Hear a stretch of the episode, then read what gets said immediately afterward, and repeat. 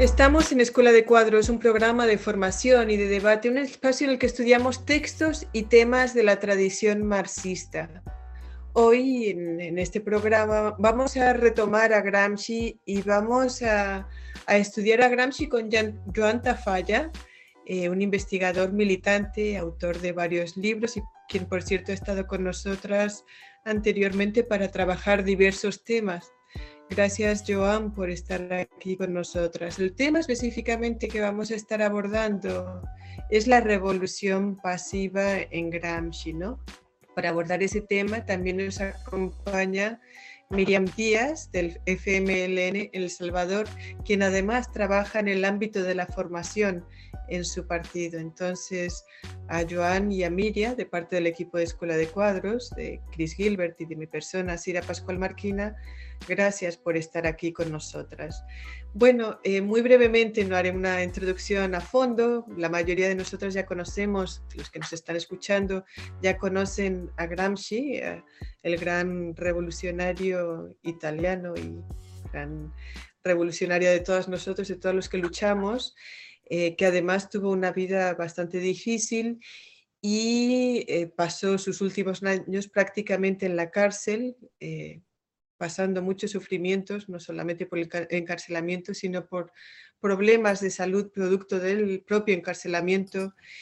Y Gramsci también es conocido, además de por sus maravillosos textos, pues porque fue primero un militante del Partido Socialista y luego, más importante, un fundador del partido, fundador del Partido Comunista en Italia. Entonces, sin entrar en muchos detalles y eh, convocándoles a que también, además de leer los textos de Gramsci, estudiemos su vida de lucha. Eh, vamos a comenzar pues, con este, en este programa y recuerden, los compañeros y compañeras que nos están viendo, que abajo pueden descargar textos, los textos que hemos estado leyendo para prepararnos para este programa, que son sobre todo los cuadernos de la cárcel. Bueno, exclusivamente los cuadernos de la cárcel, los textos que, una selección de los textos en los que Gramsci aborda el tema de la revolución pasiva y que nos ayudan pues a entrarle al debate. En fin, eh, sin más, eh, querríamos, querría hacerte la primera pregunta, Joan, y de nuevo agradecerte que estás aquí con nosotras hoy un poquito, pues, ¿qué es la revolución pasiva a grandes rasgos? ¿no? El origen del concepto primero, de dónde surge ese concepto de revolución pasiva, y luego cómo se aplica ese término para entender la formación de los estados modernos europeos que van surgiendo tras la eh, Revolución Francesa. ¿no? Esos dos, digamos que te vamos a pedir que nos hagas un, que nos enmarques eh, el término, el concepto y los momentos históricos a los cuales se le aplican ese término. Buenas tardes. Eh, de momento, gracias por pensar que pueda aportar alguna cosa en este, en este tema que es un tema que me preocupa desde hace décadas, ¿no? porque en España vivimos en una permanente revolución pasiva y entonces los textos de Gramsci nos ayudan a pensar eso y también a lo mejor también a, a intentar entender la dirección de marcha de los asuntos ¿no? políticos y económicos. Bien, el primer problema que tenemos es la dificultad de que Gramsci no pudo salir de la cárcel bueno, salió casi muerto, murió fuera eh, y no pudo dejar escrito en, libro, en un libro eh, pues un tratado sobre este tema. Entonces tenemos de encontrarlo en diversas eh, parágrafos de sus cuadernos de la cárcel que por otro lado tampoco no son fáciles de encontrar porque desde el año 81 no están reeditados. Ahora eh, tenemos noticias y estamos ayudando a que se haya una edición en, español de nuevo de los cuadernos de la cárcel. Hoy, eh, si no, es muy difícil acceder a ellos. Eso es un una primera dificultad.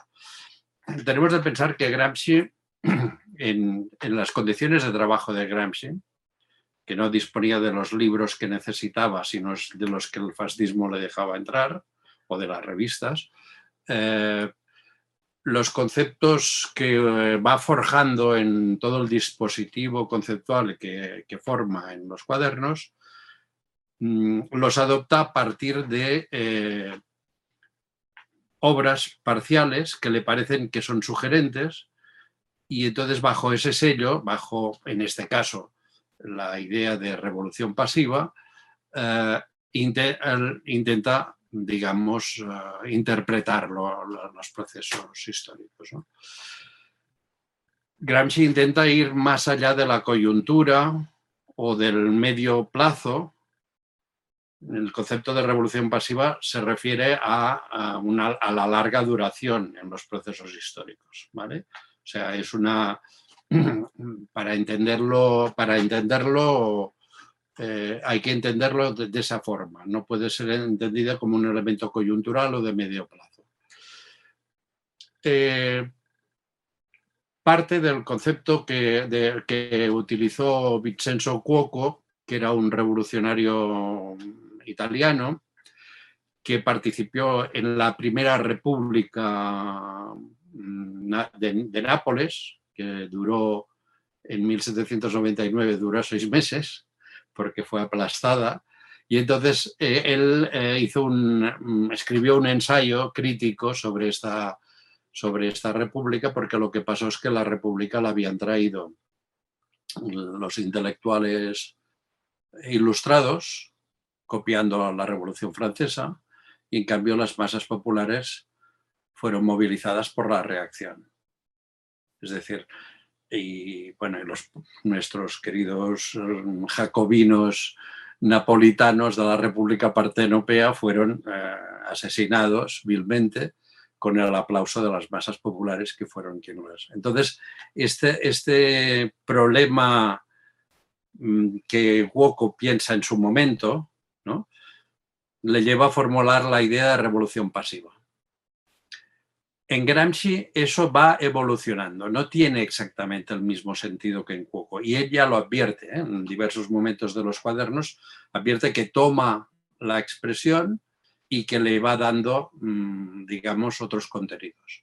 La encontramos en diferentes eh, cuadernos, sobre todo en los cuadernos, ya en el primer cuaderno, en el que ya hace el plan de todo el trabajo que entre el 28 y el 35, ahí encontramos ya la primera vez que encontramos a Cuoco y a la revolución pasiva, pero eso será desarrollado a lo largo de los cuadernos, con trabajo, con menciones, con reflexiones, etcétera, hasta llegar al cuaderno 19, por ejemplo, que es cuando trata sobre la formación del Estado italiano. ¿no?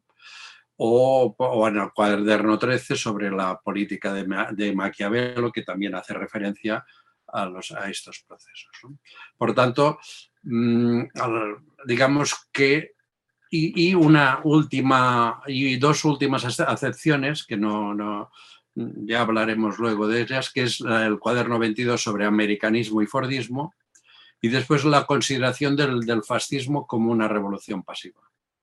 Pero estos dos últimos temas ya adopta, un, o sea, ya es un paso más adelante que el paso inicial, que es la revolución pasiva para pensar la formación de los estados modernos en Europa durante todo el siglo XIX como tratando de evitar lo que fue el, el proceso revolucionario francés.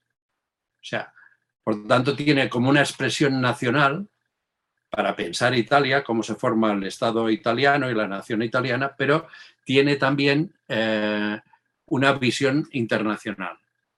Eh, Gramsci piensa la revolución en el país en el contexto de una revolución internacional.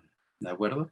Por tanto, lo que plantea es que la mayor parte de los estados europeos constituidos por la burguesía durante el siglo XIX fueron constituidos tratando de evitar al máximo la intervención de las masas populares, la intervención de los campesinos, la intervención de las masas urbanas, de los proletarios, y por tanto en el contexto de una revolución pasiva. sería un poco el esquema que quizá nos podría servir para, para conducir, para seguir en esta conversación. Muy bien, gracias Joan. Yo quisiera incorporar al análisis que dentro de los elementos centrales ¿no? en el pensamiento revolucionario de Gramsci está el tema del poder y el de la hegemonía.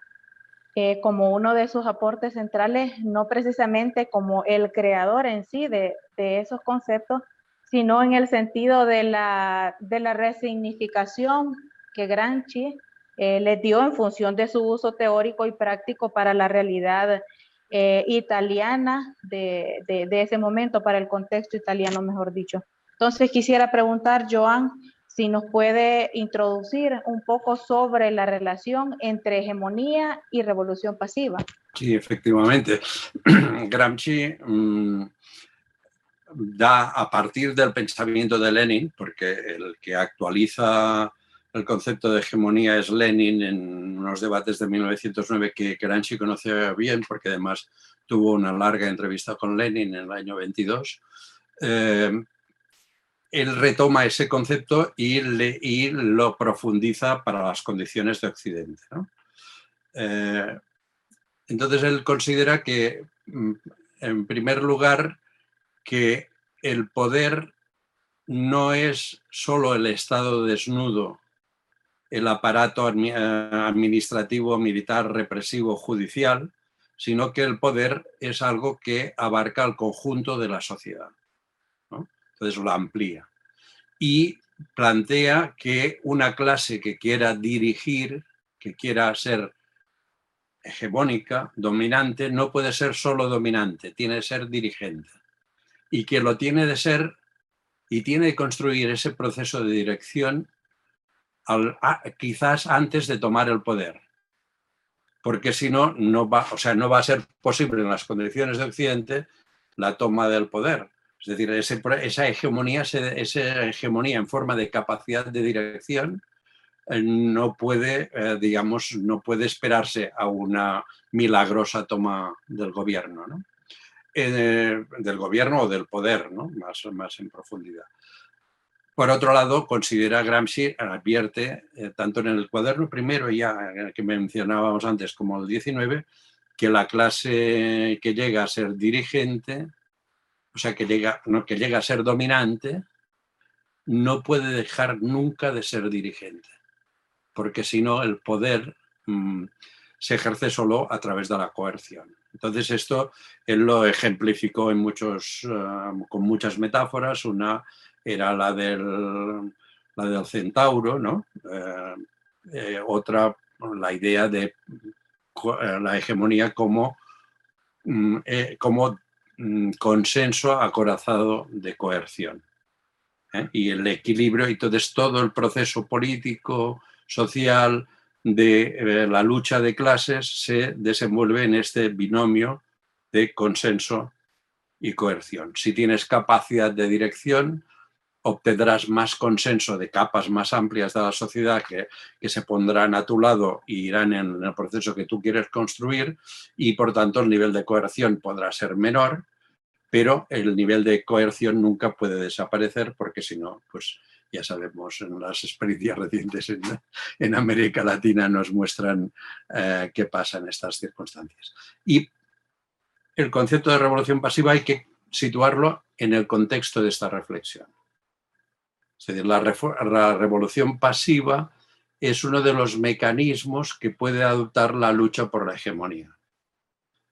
Eh, cuando las clases dominantes consiguen subalternizar de nuevo a las clases eh, populares, a las clases que en un momento determinado han podido tener un papel importante, de gran presencia en el espacio público, de ejercer un poder eh, de convicción y de, fuerza en, eh, ascendente, entonces cómo las clases dominantes pueden tratar de volver a las clases subalternas a la condición de subalternas, tratándolas de atraer a su, a su campo y tratando muchas veces de descabezar las direcciones de esas clases subalternas. O sea, sería el contexto general en el que tendríamos, cuando hablamos de revolución pasiva, en el que tenemos de pensar, no, no, como una cosa abstracta mm, al margen de la lucha por la hegemonía. Claro, el concepto de revolución pasiva, entiendo que a menudo adentro de los estudios gramscianos se habla de que es demasiado vago, es un concepto demasiado vago, muy abierto. Sin embargo, es claro, es claro que está, hay límites ¿no? en lo que mm. puede ser una revolución pasiva. Por un lado, un límite un límite a la derecha sería contrarreforma, porque una mm. revolución pasiva no es una contrarreforma. Pero el, la límite, el límite a la izquierda sería una revolución activa. Por, obviamente no se define por no ser una revolución activa.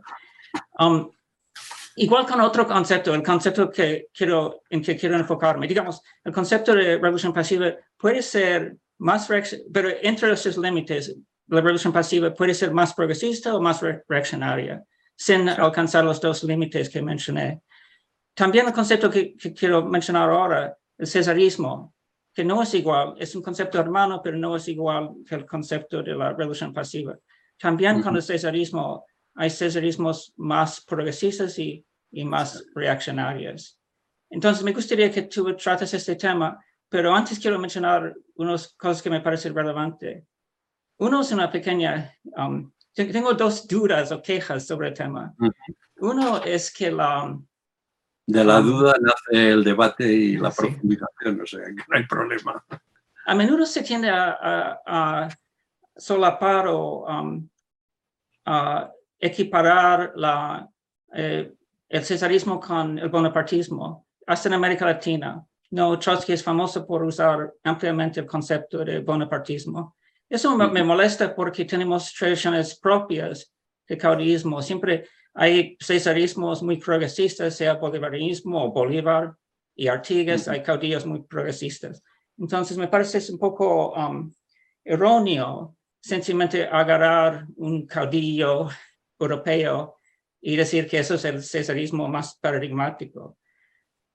La otra cosa con, con, el, um, con la revolución pasiva es que, claro, de vez en cuando me parece metodológicamente tomar revolución pasiva como la excepción, mientras en verdad revolución pasiva y revolución activa como la norma y revolución pasiva como la excepción, mientras en verdad hay muchas más revoluciones pasivas que revoluciones activas. Pero eso es un poco saliendo un poco del tema.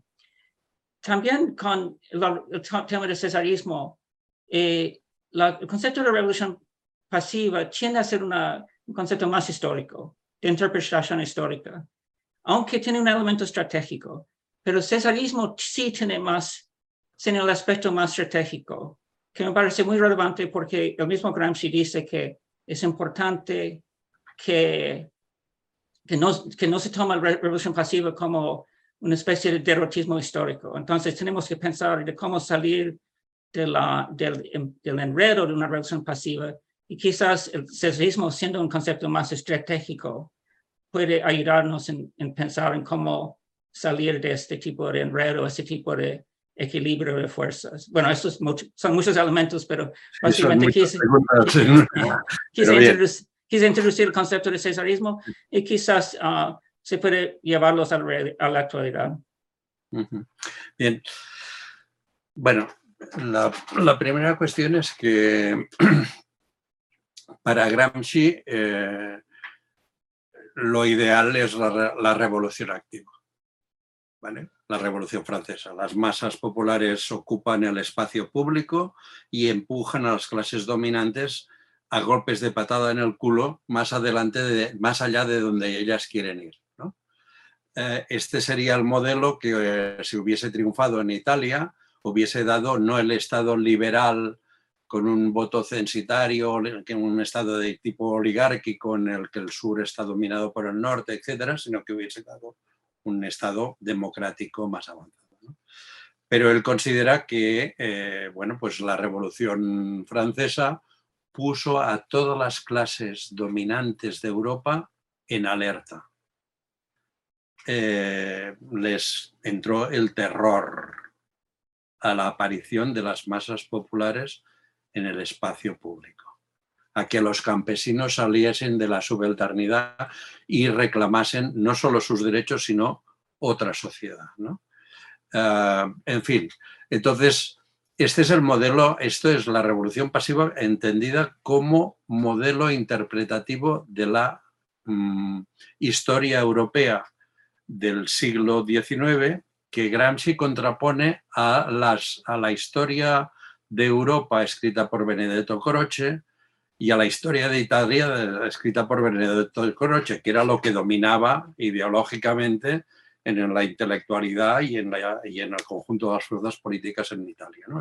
él propone este modelo, eh, pero su deseo no es, eh, digamos, adoptar como critica eh, la revolución pasiva como programa político, al contrario. O sea, su idea no es que la revolución pasiva sea el programa político de las fuerzas de izquierdas, sino que sea el elemento, un, un modelo de interpretación precisamente para salir de la pasividad, ¿no? teniendo en cuenta que también Gramsci, después de la derrota de la, de la, oleada revolucionaria en Europa a principios del, de, los años 20 y de la instauración del fascismo en Italia, Mm, sí que llega a una visión un poco más realista en el sentido de lo que decías tú, ¿no? de que las revoluciones activas no son la mayoría de la, de la revolución, por desgracia para nosotros, no son las de la, mayor parte de las revoluciones que vemos. Más allá de eso, eh, como elemento interpretativo, mm, o sea, esto le lleva a pensar Italia. O sea, piensa que si el Partido Comunista, si los socialistas, si las fuerzas obreras y populares tienen de un día conquistar la hegemonía, tienen de pensar el país. Siempre dentro del contexto internacional. No olvidará nunca eso. Pero el terreno mm, de lucha de clases eh, nacional, o al menos en el marco del Estado, es porque el poder se acaba siendo el Estado, ¿no? pues es, esencial. Y sin las clases populares, las clases subalternas, como dirán en algunos momentos, no tienen, y, sus partidos y organizaciones, no tienen la capacidad de pensar el país y de buscar mm, y de plantear una alternativa de sociedad, va a ser muy difícil, digamos, luchar por la, por la hegemonía. Mm, bueno, has dicho, has planteado alguna cosa más, unas cuantas cosas más, pero, pero mm, para en aras a la brevedad lo dejamos aquí, retomamos si, mm, si quieres el tema cesarismo en otro, en otro contexto, si te parece, ¿eh? porque si no la respuesta sería demasiado larga y quizá demasiado confusa. Bueno, yo quiero eh, yo quiero seguir un poco en la misma línea, ¿no? Hay una serie de conceptos que trabaja Gramsci, que algunos ya se han mencionado, eh, que nos ayudaría si nos puedes eh, pasear por ellos. Los esos conceptos hermanos, los podríamos llamar, son además de cesarismo, transformismo, guerra de posiciones y revolución-restauración. Serían esos tres esos tres que te pediríamos que nos aclares, ¿no? Transformismo, guerra de posiciones, eh, revolución, restauración. ¿De qué está hablando Gramsci cuando utiliza esos conceptos? Sí, de hecho, a ver, empecemos por el más eh, rápido, que es el de revolución, restauración. Es un concepto fijado por, eh, Edgar Quinet, un, historiador republicano Mm, francés eh, que se transmitió a, por las vías que en el siglo XIX funcionaban, los libros, etcétera, a los, eh, a los miembros del Partido de Acción Italiano, que era el ala popular del proceso llamado del resurgimiento, es decir, de la creación del Estado Nacional Italiano. Entonces, él eh, Gramsci mm, no le ve una gran, una gran diferencia con el concepto de revolución pasiva. Se lo menciona en diversas ocasiones y siempre dice que habría que ver hasta qué punto se ajusta al concepto de revolución pasiva o no, etcétera, pero lo ve como un o sea, esto digamos es rápido porque no tiene revolución, restauración, aquel, aquel tipo de proceso en el que las masas, en las que las capas dirigentes recuperan el proceso revolucionario y, lo, y acaban haciendo que el proceso revolucionario les, eh, les, o sea, les dé el poder, pero también que no se trata de una restauración del antiguo régimen. En esa toma del poder de las nuevas clases dominantes impulsadas por las masas populares, eh, no pueden dejar las cosas tal como están. Tienen de cambiar cosas, tienen de dar un paso adelante. ¿no? Por tanto, pasar del antiguo régimen a los regímenes liberales, más capitalistas, de dominio burgués, etcétera. Este sería, y para, el, y para el caso italiano, pues el, que es el concepto de revolución pasiva es muy paralelo. O sea, esta, esta parte estaría, mm, creo que, con esto mm, habría que ir a los textos y ver las matizaciones, pero lo, lo, esencial creo que está dicho. En relación al tema del transformismo, mm, de hecho la revolución pasiva para Gramsci es se produce cuando las clases populares, las clases subalternas, no tienen suficiente autonomía de clase, no tienen suficiente proyecto y sus intervenciones en la política o en los movimientos sociales son más esporádicas, eh, desconectadas, sin proyecto. ¿no?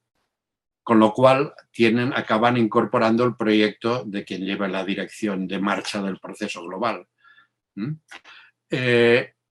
Y en ese contexto se produce un fenómeno, o sea, la, revolución pasiva se expresa en el fenómeno del transformismo, que es un nombre italiano dado a la incorporación de los líderes del partido de acción al nuevo régimen burgués. No tienen proyecto propio, no representan, no se atreven a representar a la mayoría campesina, por tanto, no se atreven a incorporar en su programa la reforma agraria eh, y, por tanto, dar el protagonismo a los, campesinos y entonces acaban mm, siendo dirigidos eh, de forma, a veces dice, espontánea, por proceso, por, por atracción, ¿no? Quien tiene el poder atrae a su entorno, digamos, a su órbita, ¿no? a, a, los que no tienen proyecto y no tienen poder. ¿no? Entonces hay un proceso de cambio de, descabezamiento del movimiento democrático popular, de incorporación de los líderes de este movimiento popular poco a poco al nuevo Estado, etc. Se da el caso concreto que es cuando llega la, en el resurgimiento, cuando llega la izquierda que procedente del Partido de Acción al gobierno, es cuando se produce la masacre de David Lazzaretti y de, los miembros de, esa secta republicana milenarista que se llamaban los lazaretistas, por ejemplo. No lo hace la derecha, lo hace la, lo hace la izquierda, porque ya se ha incorporado eh, plenamente a los mecanismos de poder. En relación al, o sea, por tanto, el transformismo es un fenómeno que vemos en todos los procesos revolucionarios. Cuando el proceso, en todos los procesos revolucionarios que no triunfan, que, se acaban, que acaban siendo absorbidos por el sistema.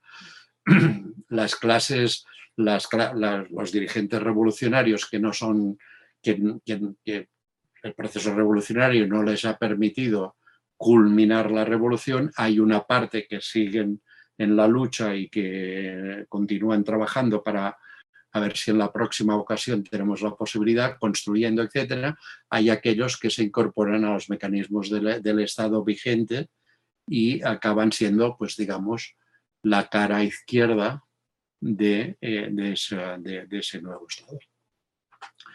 En el caso del cesarismo, también está vinculado a revolución pasiva, pero no todas las revoluciones pasivas mm, tienen porque eh, adoptar la forma de cesarismo. Eh, ¿De dónde extrae Gramsci la idea de cesarismo para describir algunos, algunos fenómenos que él vive intensamente? Eh, la extrae del 18 Brumario de Luis Bonaparte, obra esencial, porque mm, frente a la visión teleológica de que cualquier crisis económica acaba en una revolución socialista, el, 18 Brumario es un análisis riquísimo de la complejidad de la lucha de clases. Es, el marxismo en acción, en análisis concreto de la realidad concreta y de su dinámica. Bien, pues eh, la extrae de ahí y la extrae también de eh, El príncipe de, de Maquiavelo, que no deja de ser el intento por parte de Maquiavelo de pensar una unificación italiana mm, que derrotase al Vaticano, pero para eso necesitaba pues, un líder eh, militar, político, en este caso César Borgia. Entonces, de estas dos ideas, él, mm, con, estas dos ideas construye eh, el, concepto de cesarismo, que también va resignificando a lo largo de los cuadernos. Murió antes de poder escribir un libro sobre cesarismo, por tanto tenemos notas eh, diferentes, sugerentes, que nos ayudan a pensar, pero sin, digamos, un acabado totalmente final. ¿no? Cesarismo, como se decía antes, yo no conozco bien la aplicación que se da por parte de algunos ilustrados socialdemócratas a, la realidad latinoamericana. O sea, estamos hablando de Gramsci, Italia, eh, el siglo XIX, siglo XX, etcétera. ¿no? no sé, está aplicada, no la conozco estos debates, sí que he leído cosas, pero no, no, no, puedo opinar sobre esto. Lo que sí que él plantea es que cuando hay una especie de empate estratégico en la lucha de clases, que solo puede acabar, como dice el manifiesto, por cierto, al principio de, todo, eh, en la catástrofe más general, ¿no? porque el, empate es catastrófico, eh, la lucha de clases ha llegado a un nivel, entonces suelen aparecer eh, líderes carismáticos, héroes, supuestamente héroes, ¿no? que mm, ayudan a... Yo creo que esto no sería de ninguna manera aplicable a Chávez. Chávez es un líder revolucionario, no es un... Me parece, ¿eh? no conozco, vosotros ahora me corregiréis si, si, digo si no estoy acertando, ¿no? pero no lo veo como un líder que hace la mediación entre los poderosos y el pueblo, que hace este papel de intermediación. No lo veo de ninguna manera cambio, eh, Napoleón III sí lo es. También Napoleón I, aunque en forma más heroica, ¿no? que quiere dar la farsa y todo esto que, que conocemos. Él piensa que el cesarismo puede ser de carácter, aunque no le guste el cesarismo, no propugna una solución cesarista a la lucha de clases. En determinadas condiciones puede ser o regresivo o progresivo. Eh, porque resulta que este cesarismo este, abra una nueva etapa en las relaciones sociales, en las que haga avanzar algunas de las reivindicaciones populares eh, y al mismo tiempo establezca una nueva fase de desarrollo económico, productivo, etcétera, o regresivo, pues yo qué sé, o sea, cualquier eh, líder mm, que pretenda la restauración. ¿no? O sea, por tanto, se mueve. Y hay un tercer ejemplo de cesarismo que propone, que es un cesarismo muy curioso, que merece la pena de estudiar, que es lo atribuye a la al laborismo inglés, al gobierno de, de MacDonald, que gobierna en Inglaterra con la derecha. Y recordemos que en Inglaterra en el 26 hay una gran huelga general, hay, una, hay un ascenso de la lucha de clases y entonces la solución que encuentra el sistema es poner al líder del laborismo a gobernar con un gobierno de derechas. Quiere decir que una parte de las reivindicaciones se asumen, pero este no es un, el típico caso de, sería un caso de, legal, de, cesarismo quizá progresivo, que él lo, lo anota como pero no es, no, es un modelo Napoleón I ni Napoleón III, ni muchísimo menos. Se trata de un líder, de un líder, líder laborista. ¿no? Bueno, creo que me alarga un poco, pero también me, me cuesta un poco más, eh, digamos, ser más sintético.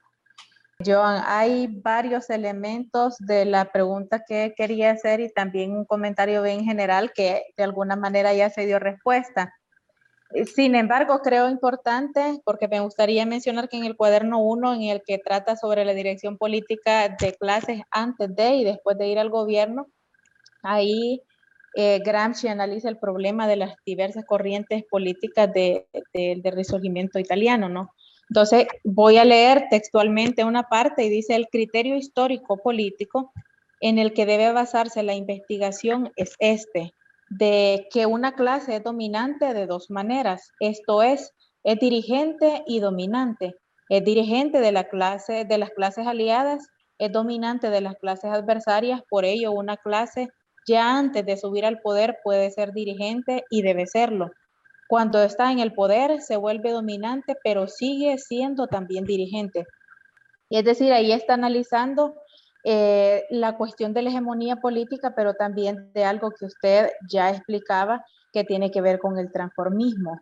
También hace referencia, como decía anteriormente, al resurgimiento y, y menciona Gramsci que se efectuó eh, de revolución sin revolución o de revolución pasiva, pero también creo importante si nos, nos pudiera eh, profundizar un poco más a la siguiente pregunta de cómo comprender ese momento de la historia y también eh, cómo llega a esas preguntas Gramsci de, de ese momento.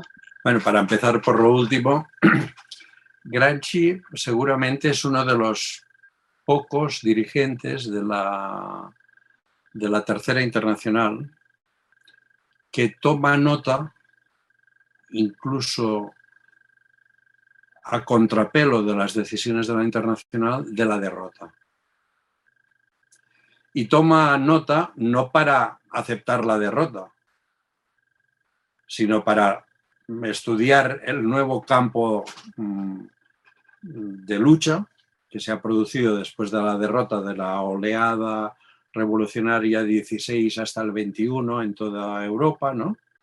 Y el nuevo campo de lucha que genera el fascismo, que recordemos, si vemos un mapa eh, europeo de finales de los años 20, no todos los países, no, no, todos, no todos los países tenían un contexto de fascismo así clásico de estos del libro, pero la mayor parte de los países estaban dominadas por, dictaduras mm, de derechas que eran claramente similares a lo, que luego sería, a lo que ya era el fascismo en Italia, eran paralelas. Por tanto, ese nuevo, la derrota de la, de la oleada revolucionaria, la internacional en el sexto congreso eh, llega a la idea de que lo que ha habido es una estabilización relativa del capitalismo.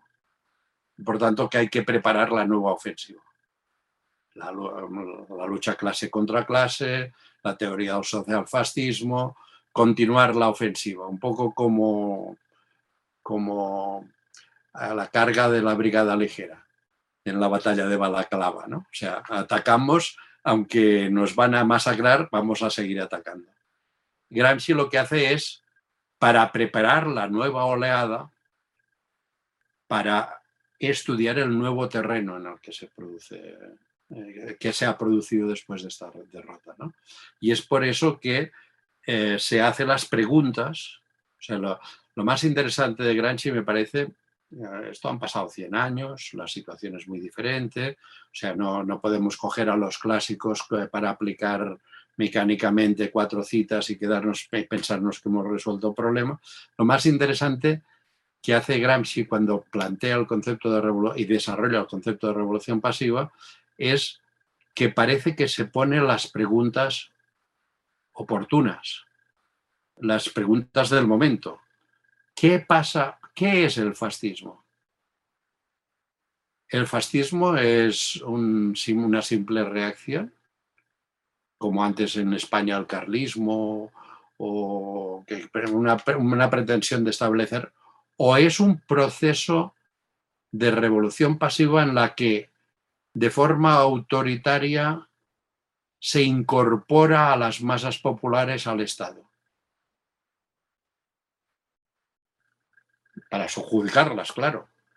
Pero el, partido fascista es un partido de masas las entidades que crea del ocio, del trabajo, del sindicato, tienen un carácter masivo.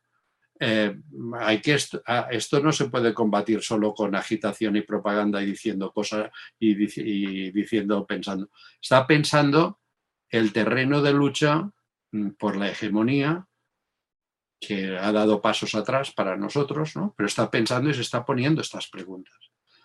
¿Qué es el americanismo? Pensemos que es la fase que mm, Polanyi eh, estudia de la, fase después de la crisis de 29, en la que Polanyi habla eh, en, del New Deal en Estados Unidos, de la solución estatista en Alemania, nacional socialista, claro, nazi, ¿no? pero en la que se, de la solución también de la solución en la Unión Soviética, etcétera. Es, es este, la estela de problemas que se plantea Polanyi y que Gramsci, de otra manera, sin conexión con Polanyi, pero que para nuestra reflexión estaría bien cruzar, está bien cruzar los dos pensadores, eh, pues eh, digamos, la estela, la, constelación de problemas mm, con la que nos, con la que nos encontramos. Entonces, él ve el americanismo también como una nueva, como la adopción de una nueva cultura de masas, de unos cambios en la estructura productiva, en el, eh, del, Fordismo, etcétera, del, del, proceso de la sociedad de masas, cómo la irrupción de las masas entre el 17 y el 21 que se ha dado en toda Europa y que se ha resuelto con la derrota, esta irrupción de las masas, el, capitalismo, a través de fórmulas impensadas, como el fascismo o como el New Deal, que no son, no, digo que sean iguales ni muchísimo menos, pero trata de, digamos, de incorporar.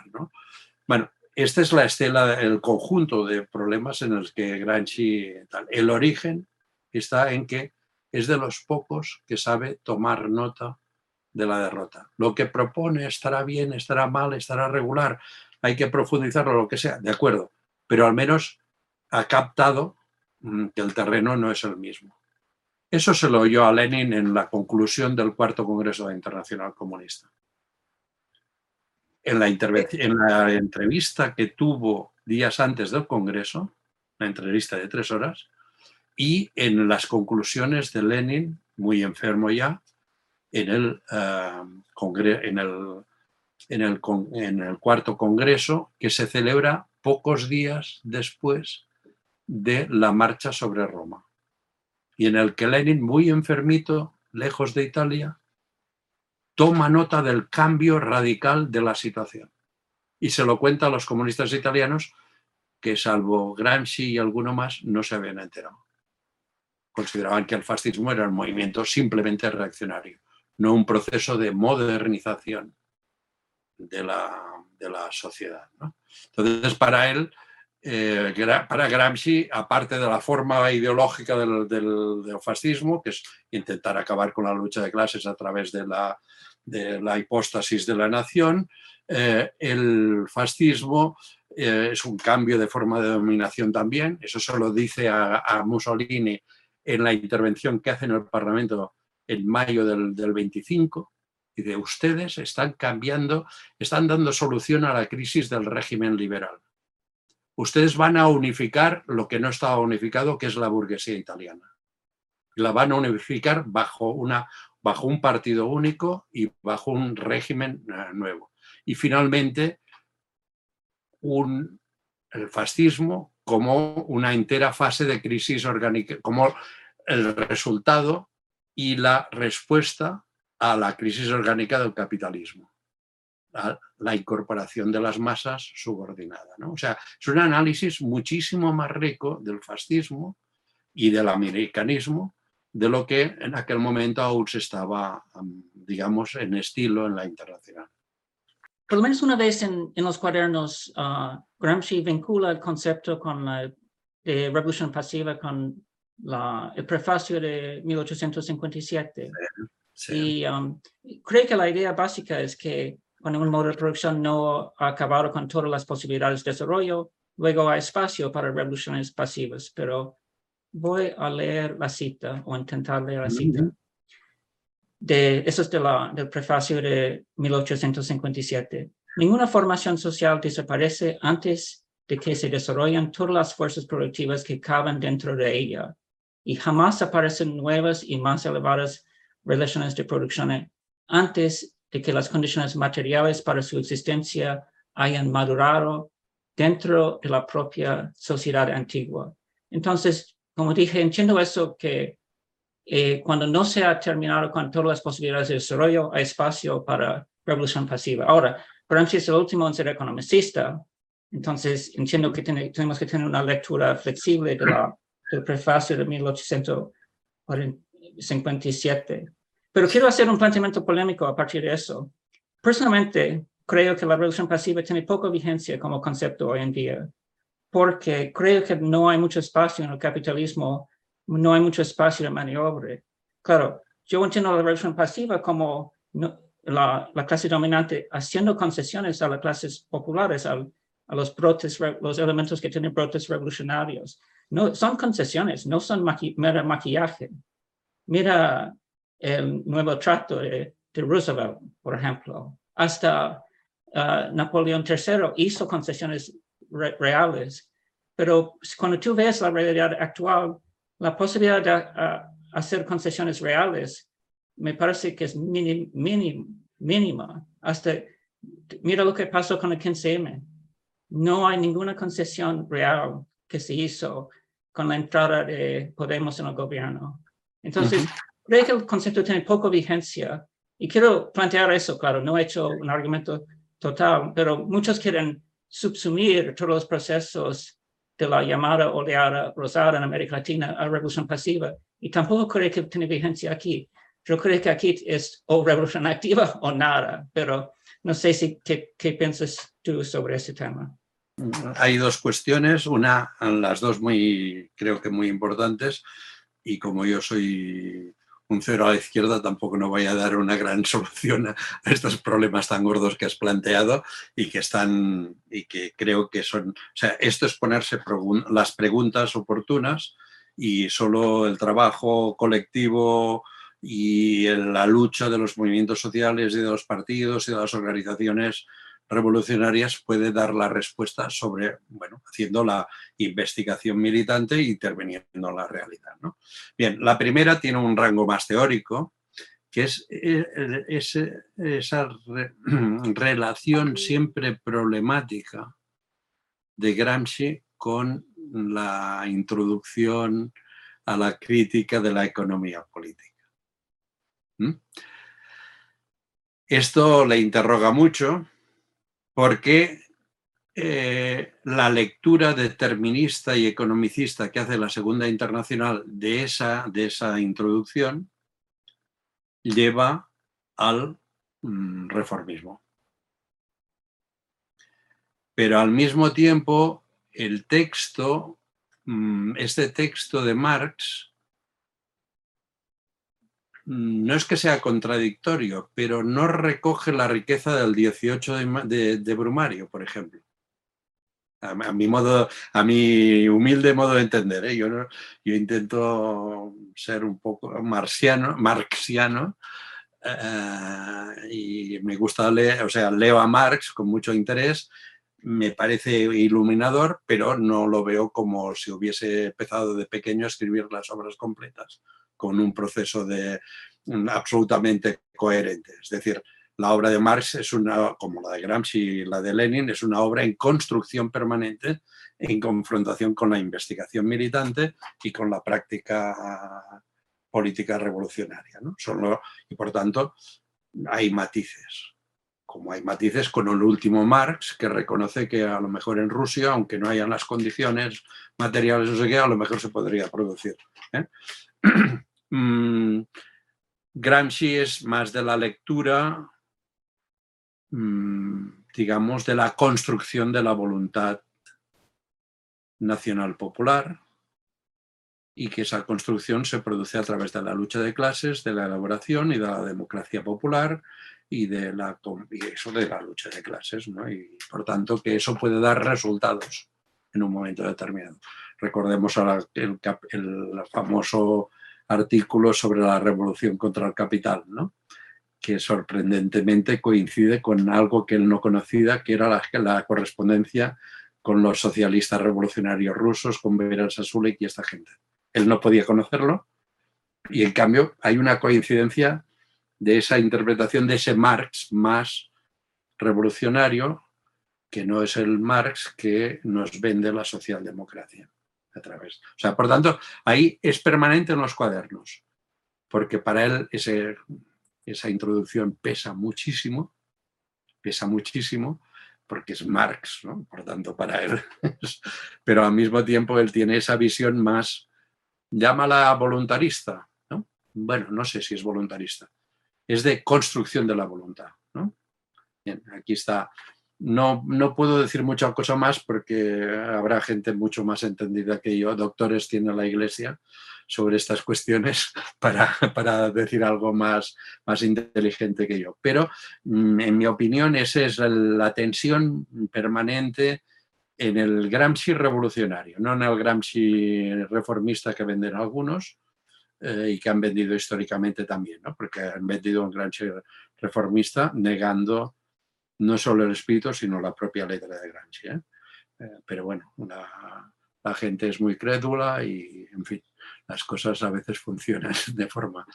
En cuanto a la revolución, las posibilidades de revolución, de la revolución pasiva hoy. Bien, eh, yo creo que hay, o sea, en primer lugar, decir que yo tengo un texto en el que hablo de que estoy diciendo que en España se está produciendo una cuarta revolución pasiva. En la historia de España, interpretando interpretando la idea de, Gramsci, revolución pasiva, para entender la formación del Estado y las naciones ¿no? en Europa, pues en España habría la cuarta revolución pasiva. La tercera habría sido la transición, en la que se abandona la forma de dominación fascista por una forma liberal democrática o liberal representativa. ¿no? La palabra democracia es muy sagrada como para usarla para definir el régimen español, ¿no? pero bueno, una forma liberal representativa con algunas conquistas sociales, ¿no? algunas no pequeñas. La seguridad social universal no es una pequeña conquista, eso es algo importante, ¿no? sino que solo digan a la, a la, a la clase obrera que no tenía eso antes. ¿no? Pero bueno, es esa concesión que se hace. Entonces, en mi, en mi posición, en mi posición es que eh, el 15M eh, ha sido absorbido a través de la representación política, no se le ha permitido seguir en el proceso de creatividad y de lucha. Alguien salió y dijo, tranquilos, iros a casa que ya os lo resuelvo yo desde las instituciones guerra, uh, blitzkrieg, uh, guerra relámpago electoral y tomamos el poder. Bueno, en fin, aquí la frase tiene tela, pero no, no, nos vamos a tener porque nos vamos a alargar. Eh, esto ha producido, más allá de la buena voluntad de muchos de los cuadros de Podemos, porque hay gente auténticamente de izquierdas con muy buena voluntad y que han hecho cosas interesantes, o sea, eso yo no lo quito para nada en ningún momento, pero el conjunto es que está siendo absorbido vía transformismo y vía pequeñas, dosificadas, muy pequeñitas eh, concesiones. De ninguna manera una concesión tan grande como la seguridad social que se produjo en el año 82. ¿eh? O sea, hay pequeñas concesiones que están bien, siempre es mejor tener eso que nada, pero, mm, en fin, eh, no, no era, eso no era tomar el cielo por asalto. Eh, bien, esta es la tesis que mantengo. Estamos en esta fase, el transformismo está actúa, mucha parte de la dirigencia, como la transición, una parte de la dirigencia comunista pasó al Partido Socialista y algunos incluso más a la derecha. Otra parte del Partido Comunista no, continúa en su puesto, haciendo lo que podía, etc. Eh, y en este caso hay pues mucha comprensión respecto a los límites. Mucho adaptar el concepto de revolución pasiva como programa de trabajo político, no como elemento de explicarse el momento y poderlo criticar y poder construir pasos adelante. Esto en el marco nacional español. En América Latina a lo mejor no sé si tendrá mucho interés. Pero tienes razón en otra cosa. El capitalismo a nivel mundial está en una fase muy complicada. En primer lugar, por la crisis eh, ecológica, que no es una cosa para, para gente de New Age y para, para gente que toque la guitarra delante de una hoguera, ni que se ponga a defender, yo qué sé, un, río contaminado, que está bien que lo defienda es algo más grave. El planeta tiene unos límites. Esto ya, no, ya, ya lo señaló el informe eh, del, de Meadows del año 73-74, nadie hizo caso y eh, esto está ahí. El calentamiento global, el peak oil, o sea, todas esta, se está acabando una civilización, que es la civilización de los, de los combustibles fósiles. Esto tiene unas fechas... Ah, contadas.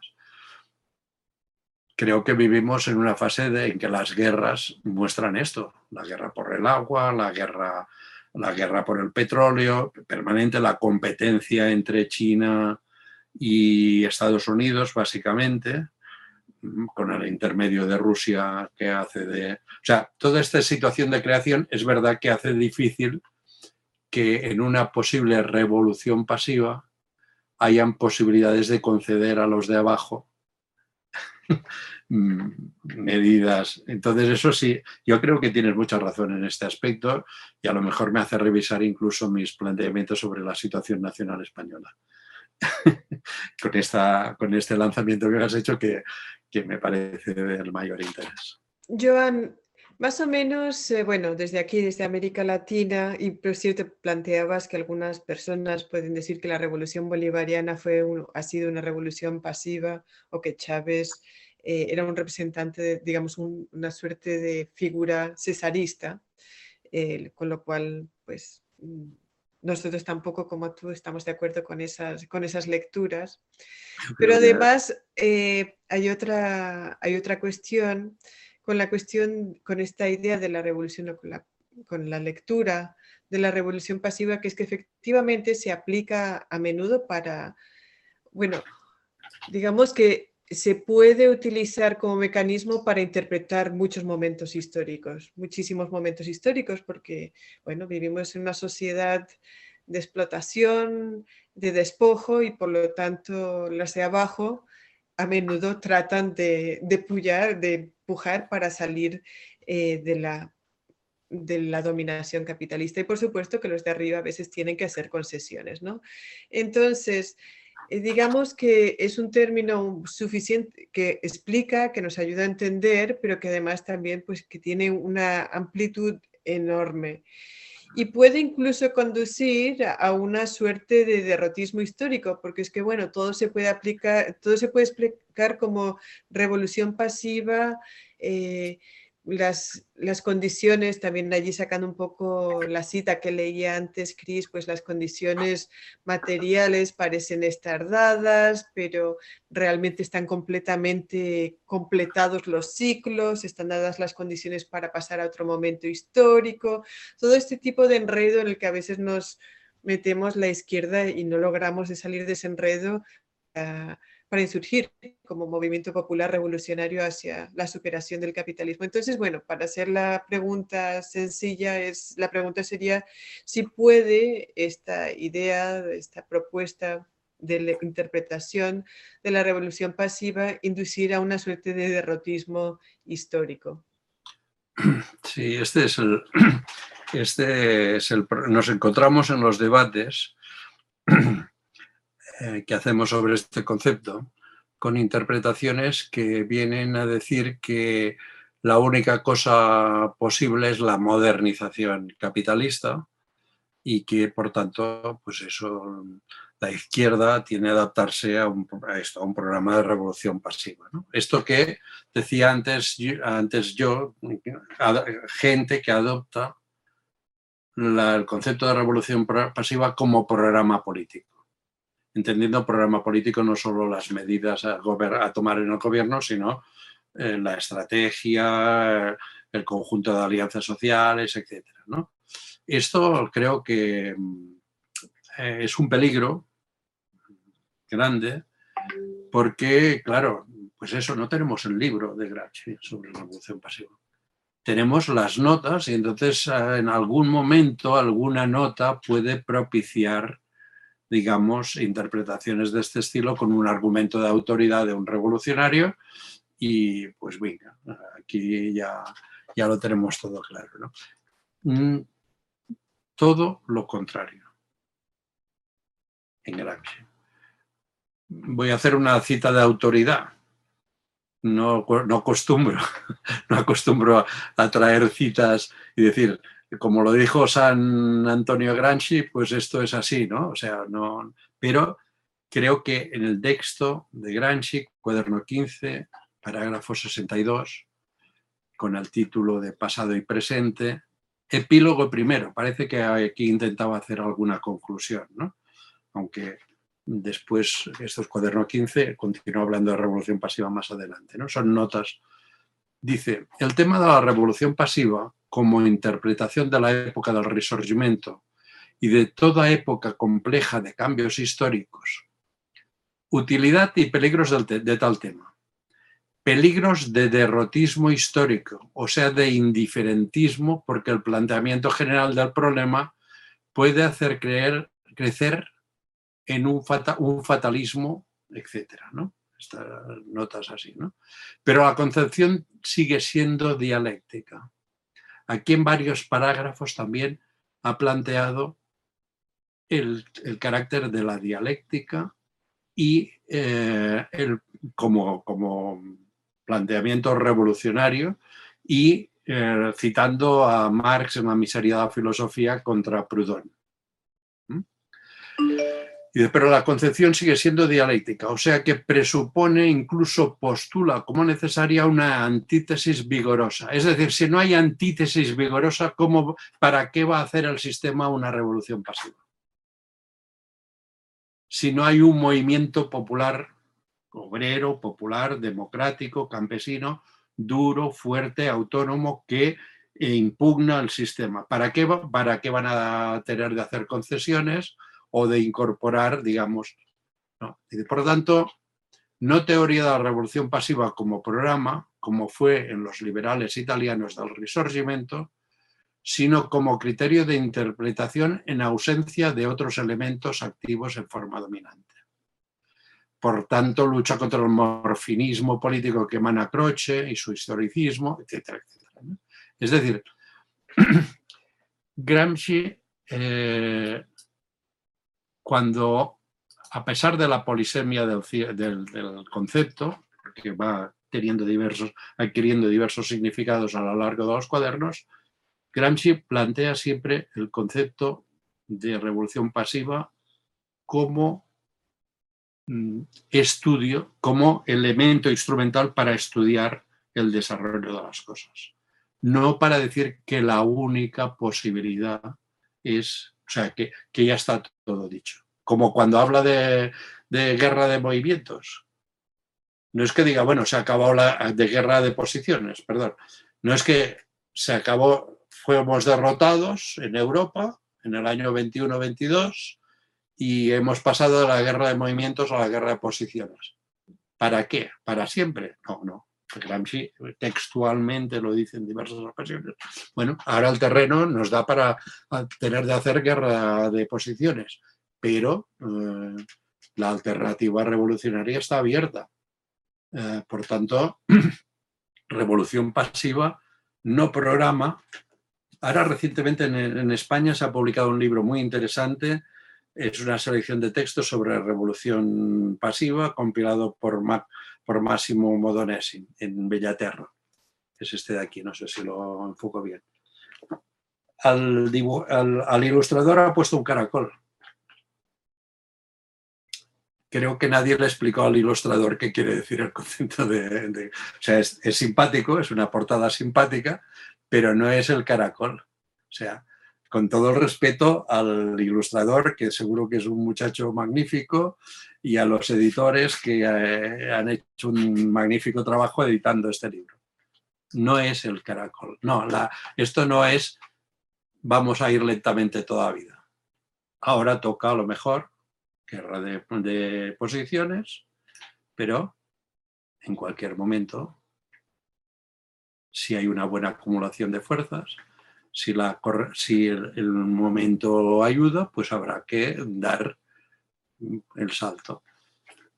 Cierro con esto con una cosa que siempre digo a los jóvenes y que me toman como un abuelo un poco antipático. Eh, Lenin en enero de 1917 en una, estaba en Suiza dando unas clases de formación a unos jóvenes socialistas y les dijo y les dijo textualmente que él no vería la revolución. Enero de 1917. Les dijo, si ustedes continúan trabajando como trabajan lentamente, acumulando fuerzas en la lucha, tal y cual, irán creciendo y, bueno, marzo. En fin, febrero, marzo, ¿no? Eh, ya está. O sea, eh, hoy el terreno de lucha, al menos en España, en América Latina es diferente. Yo no, no voy a hablar de América Latina porque no voy a perder la ocasión de callarme sobre un tema que no conozco, que no domino y que sigo con atención, pero que no, no, no voy a decir nada sobre el tema. Sois vosotros los que estáis haciendo las cosas. ¿no? Pero en España, hoy, la, la situación es de guerra de posiciones, pero no para, para hacer la estrategia del caracol. ¿Vale? Aquí, aquí. La estrategia del caracol, ¿no? No. Para mm, preparar las condiciones para ir trabajando, acumulando fuerzas y no bajando el listón. En fin. Realmente por, quizás nuestra vida militante, nuestra cotidianidad y, nuestros, nuestras propias dinámicas, creo que estamos obligados a reflexionar también por qué Antonio Gramsci hoy, Joan, es decir, qué recuerdo, qué validez tiene su pensamiento hoy para lo que muchos pudieran decir en este cambio de época que estamos presenciando en el mundo, ¿no? Y fundamentalmente, como esto que hemos venido analizando y discutiendo nos sirve para entender la realidad. Eh, todo el aporte teórico y práctico que a Gramsci le ha ofrecido al movimiento revolucionario mundial en condiciones que ya al inicio Sira comentaba, ¿no? Un Gramsci que pasó los últimos años de su vida eh, en una cárcel, de cárcel en cárcel por, por Italia, ¿no? Por toda Italia. Y generalmente cuando se habla de, de Gramsci, eh, posiblemente se, se obvie la parte humana dolorosa de todo el aislamiento político y el, el aislamiento personal también que le tocó sufrir y, y cómo traemos esto a, al ahora y cómo nos sirve para reflexionar también en esta realidad, es decir, la importancia de hablar en general de todo el aporte teórico y práctico de Gramsci. Bueno, en primer lugar, recordar, Gramsci murió hace, casi 100 años. Por tanto, hay partes de su obra, como la de, todos los revolucionarios, como en Marx, como en Lenin, como en todos los revolucionarios, pues que están muy datadas en el momento, en el contexto en que se han producido, porque eran gente que trabajaban, como he dicho antes, a demanda del movimiento. Es decir, eran servidores del movimiento, que proporcionaban análisis, forjaban conceptos, analizando el movimiento real de las cosas, lo que está pasando en la, en, la sociedad, ¿no? Tratando de... Por tanto, hay cosas que están datadas. Lo que no está datado es la figura revolucionaria de un individuo tremendamente enfermo, separado de su mujer y de sus hijos,